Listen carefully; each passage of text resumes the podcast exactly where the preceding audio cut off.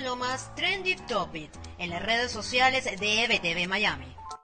Hoy es miércoles y así transcurren las noticias en las redes sociales en el mundo. En Venezuela, la presentación del Acuerdo de Salvación Nacional por parte del presidente Juan Guaidó y los detalles de este 12 de mayo en la ciudad de Caracas en rueda de prensa se posicionaron como la principal tendencia del día. Y es que decenas de comentarios de quienes acompañan el planteamiento de Guaidó y quienes lo critican inundaron las redes sociales desde las primeras horas del día. Mientras esto sucedía en Venezuela, en los Estados Unidos, la administración del presidente Joe Biden aprovechó para reiterar su compromiso con la lucha por la democracia y el reconocimiento del mandato del presidente Juan Guaidó. También la confirmación en exclusiva para EBTV por parte de Freddy Guevara, dirigente opositor, sobre una reunión con miembros del régimen se mantuvo como lo más viral de este miércoles. Y es que Guevara dijo la noche de este martes en conversación con Carla Angola en el programa Lo Buenas Noches que sí hubo reunión, pero aclaró que lo que se busca es lograr las condiciones perfectas para poder medirse en un proceso electoral general. En tanto, en los Estados Unidos, la expulsión de Liz Cheney,